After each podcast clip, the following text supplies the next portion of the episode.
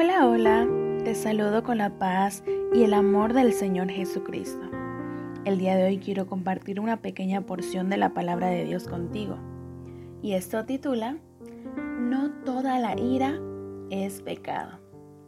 Y vamos a leer el libro de Proverbios, capítulo 29, versículo 11, que dice de esta manera. El necio da rienda suelta a su ira pero el sabio sabe dominarla. Muchas personas piensan que la ira es pecado, pero eso no es cierto. La ira solo se convierte en pecado cuando es expresado de una manera inapropiada. A veces la respuesta más apropiada para una situación es la ira. Incluso puede ser una expresión de amor.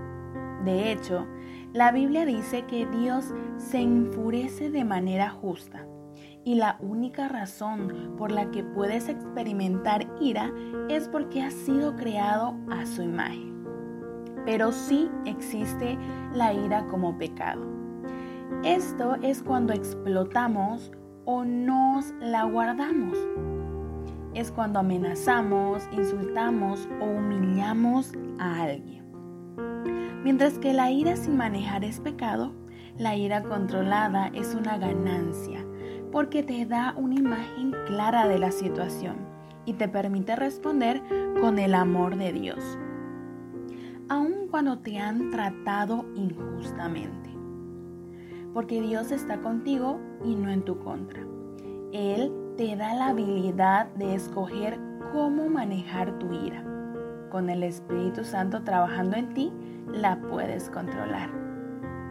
¿Te has encontrado alguna vez en una acalorada discusión en tu hogar y el teléfono sonó y contestaste dulcemente diciendo, hola, ¿qué acaba de suceder? Tú pudiste cambiar el tono de tu voz instantáneamente porque así lo quisiste.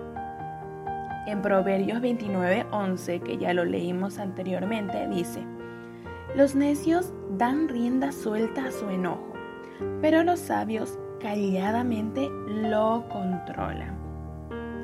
Decidir tener ira es justamente eso, una decisión. Tú probablemente has dicho en algún momento, me haces enojar mucho pero nadie puede controlar tus emociones sin tu permiso. Tú puedes decidir de antemano cómo responderás y controlar tu ira. Tu relación con Cristo determinará cuán bien dominas la ira en tu vida.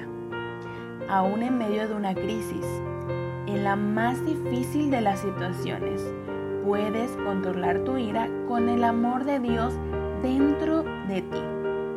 Y cuando la ira se controla sabia y apropiadamente, produce grandiosos matrimonios, grandiosas relaciones de amistad, grandes negocios, grandes líderes y un gran progreso. Podemos reflexionar con estas preguntas. ¿Cómo te ayuda determinar de antemano ¿Cómo manejarás tus sentimientos de ira? ¿Por qué el mal manejo de la ira daña relaciones y el progreso? ¿Ha habido algún momento en el que has tenido ira injustificadamente? ¿Cómo controlaste tu respuesta? Espero que esta palabra haya sido de bendición para tu vida. Que tengas un hermoso día.